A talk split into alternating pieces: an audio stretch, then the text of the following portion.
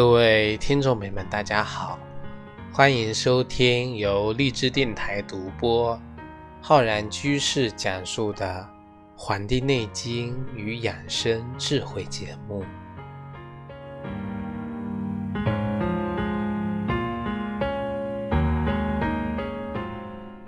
本期节目呢，要跟各位听众朋友讲一讲脾虚有关的问题。大家看我们题目就知道了呀。很多这个听众朋友问我说：“我这么胖，是不是脾虚呢？我平时一直啊大病痰稀，是不是有脾虚呢？我经常觉得非常的疲倦，是不是因为脾虚呢？”其实啊，这个问题。它并没有那么简单啊，因为你可能犯了一个非常大的，或者说是在认知方面的一个错误，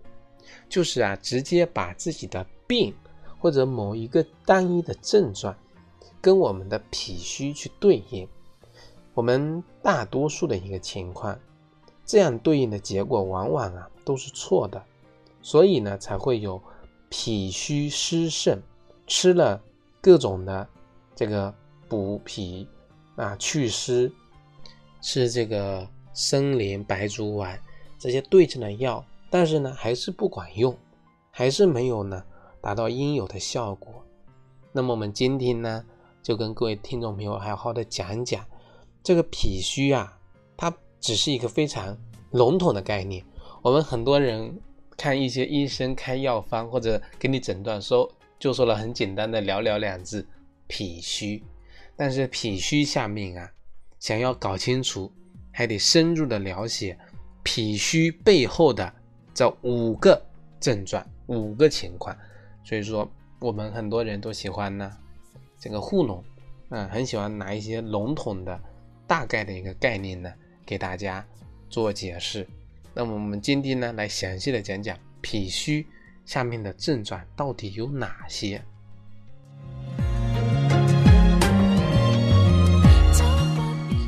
脾虚的第一个啊情况叫脾气虚弱。那么，当我们有的人啊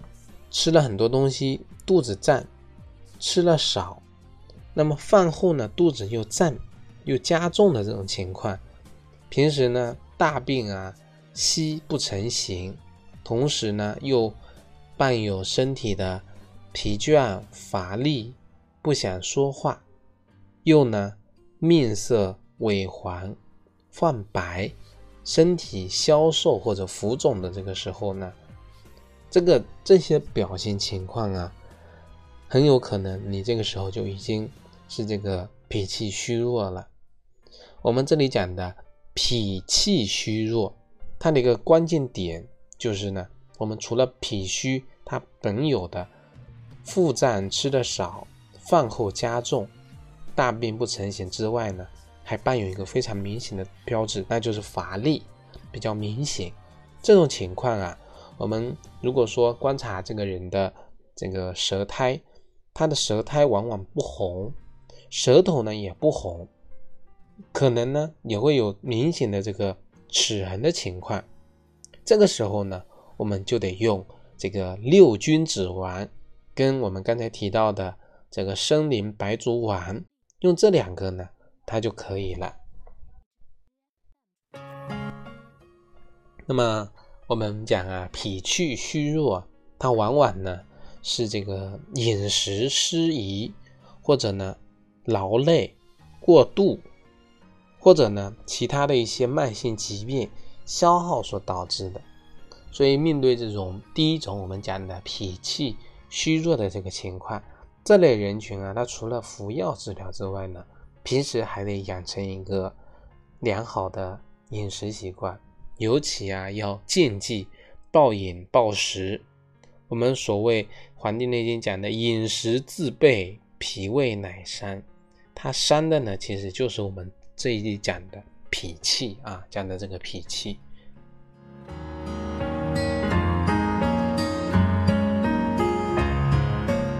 第一种讲的是脾气的虚弱，那么第二种讲的呢叫脾阳的虚弱。有不少人啊问我说，觉得我是脾虚，大便一直都是稀的，也不想喝水，但是呢，我吃了这个生灵白术丸，它就是没有效果呀。那其实这个时候我们可以再考虑一下这个脾阳虚的这种情况了。脾阳虚，它除了我们刚才讲的脾虚，它固有的就是腹胀食少，肚子胀，但是吃东西也少这种情况之外，它更表现出什么呢？腹痛，喜欢温暖，喜欢捂着肚子，那又怕呢这个这个冰的这个冰手脚。这个怕冷，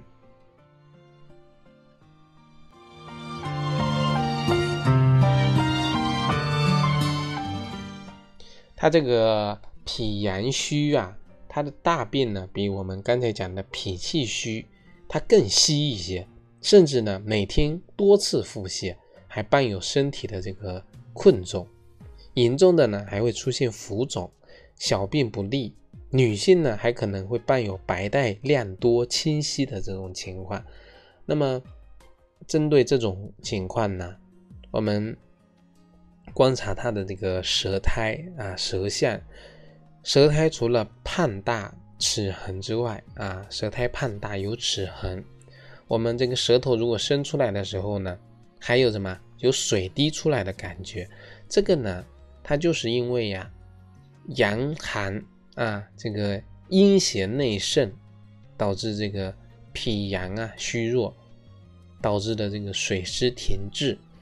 这个时候，我们说用刚才提到的六君子汤，还有这个生灵白术丸，它的意义就不大了，它不能够达到补气的作用，而应该用什么呀？要用理中丸，附子理中丸，它更合适一些，因为呢，跟这个。脾气虚弱相比，脾阳虚里面有个人阳虚啊，阳虚阳虚怕冷嘛，所以说他着重于这个冷这个字啊，喜欢温暖，怕冷，手脚冰冷，所以说这种情况往往呢是由于平时吃太多生冷冷饮啊，它伤了我们的脾脏的阳气，它所导致的，这个是它的原因。那么。又或者呢，夏天过于贪凉，在室内温度过低的时候呢，啊，空调这个冷风直吹，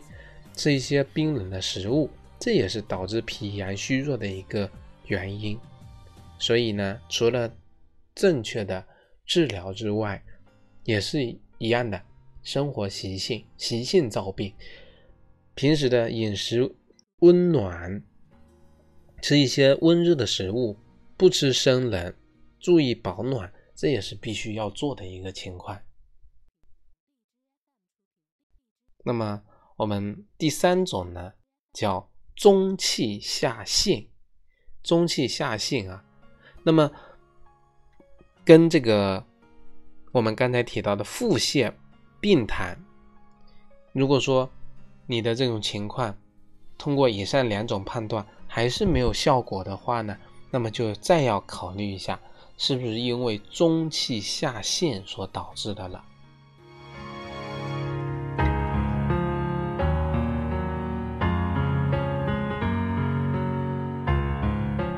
当一个人啊，他的这个脾气虚弱，虚弱到呢，那这个得不到医治的这种情况的时候，他的这个病情呢，会进一步发展。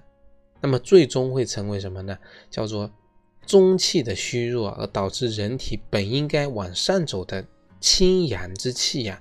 它陷下去了。那么就容易出现反复发作的腹泻。那么如果你的腹泻病痰用了我们以上的两种讲的一个脾气虚弱，一个脾阳虚弱都没有效果的话呢，那么就要在这个角度去思考，中气下陷。它不但会引起这个反复的腹泻，还会引起脏器的下垂，比如我们现在的胃下垂、外阴这个脱垂，还有肛门的脱垂，这都是因为脾气虚弱、身举无力，它所导致的一个情况。中气下陷它也会导致我们的脾不能够这个输布精微，水谷精微啊，而导致它呢下流到膀胱去，从而导致小便的时候，这个小便啊不清晰，浑浊的像米汤一样。当然了，我们的这个脾气虚弱的，这个乏力、倦怠、食少、食后腹泻，这也是最基础的一些情况的一个症状群。像这个我们讲的，因为中气的虚弱，导致人体本来向上走的清阳之气下陷，清阳之气呢，它往下陷，不能够上溶于脑，容易导致啊头昏。导致呢记忆力减退，这就是我们很多人说这个中医它治不了这个精神方面的疾病、记忆的疾病。我们很多人啊出现的这个心理方面的精神方面的问题啊，我们就可以从这里入手啊，从治疗脾的这个清阳之气不能够上溶于脑这个角度呢入手，去增强他的这个记忆力，增强精神的能力。所以说，对于这种情况呢，就需要通过补中益气丸来进行一个治疗。那么，补中益气丸呢，可以帮助我们很多人这个中气下陷，补益中气，升举清阳之气。这种情况往往跟我们的腹泻急性期的这个治疗不及时，或者说错误的治疗，导致中气受损，它都是有关系的。同时呢，错误的长期服用一些泻药治疗便秘，或者说减肥的时候，啊，也可以导致这个清阳下陷。因此呢，我们平时啊，除了药物治疗之外呢，不能够随便的吃泻药。急性的腹泻呀，要及时的医治，都是帮助我们尽快的恢复的一个必要的方法。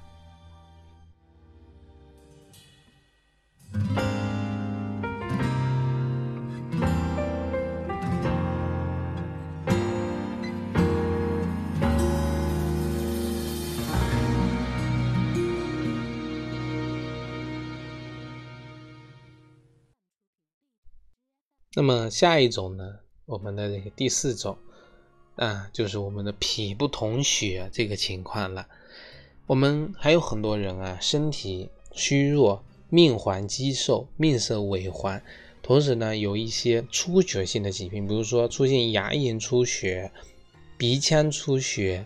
紫癜等这个问题，往往呢都是属于什么脾气虚弱导致的气虚不能够统啊统摄血液。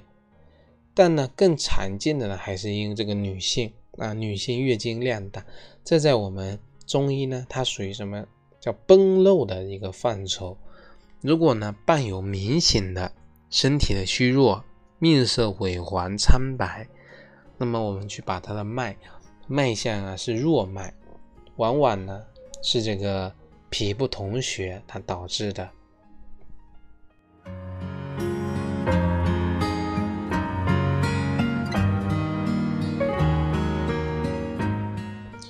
除了这个异常的出血症状之外呢，一般呢都还伴有像气虚基础的状况，比如我们刚才讲到的气虚出现的食欲差、大便的溏稀、神疲乏力、少气懒言、面色无华等等。那么这些情况呢，我们最常用的药物就是我们的归脾丸了。归脾丸这一类药啊，一般都会用到像这个黄芪、人参、白术、大枣，还有仙鹤草这一类的药物，来起到一种健脾益气、止血这么一个目的，来帮助我们身体呢统御血液。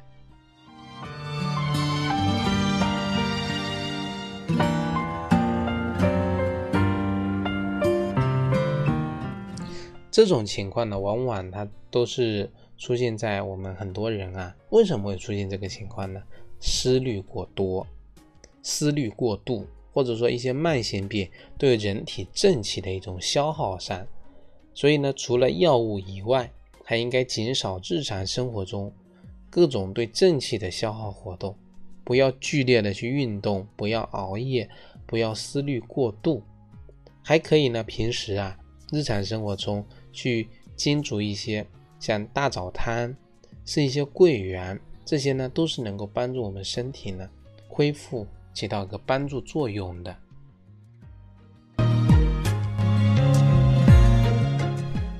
总而言之啊，我们用中医去指导自己的这个健康生活的时候呢，千万不要随意的根据某些文章只言片语，那么就简单的对应去抓药吃。我们更多的呢是学会其中的道理，道理通呢一通百通。如果只看到一些啊这个片面的东西呢，那么就容易造成很大的困扰。只有懂得其中的缘由，用这些道理去指导日常生活，那么学治莫如学防啊！啊，预防比治疗啊更加的有效果。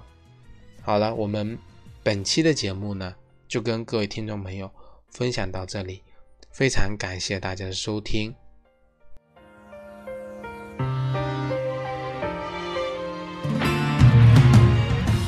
如果呢，各位听众朋友对我们节目有什么建议、心得，可以在我们的节目下方跟各位听众朋友分享留言。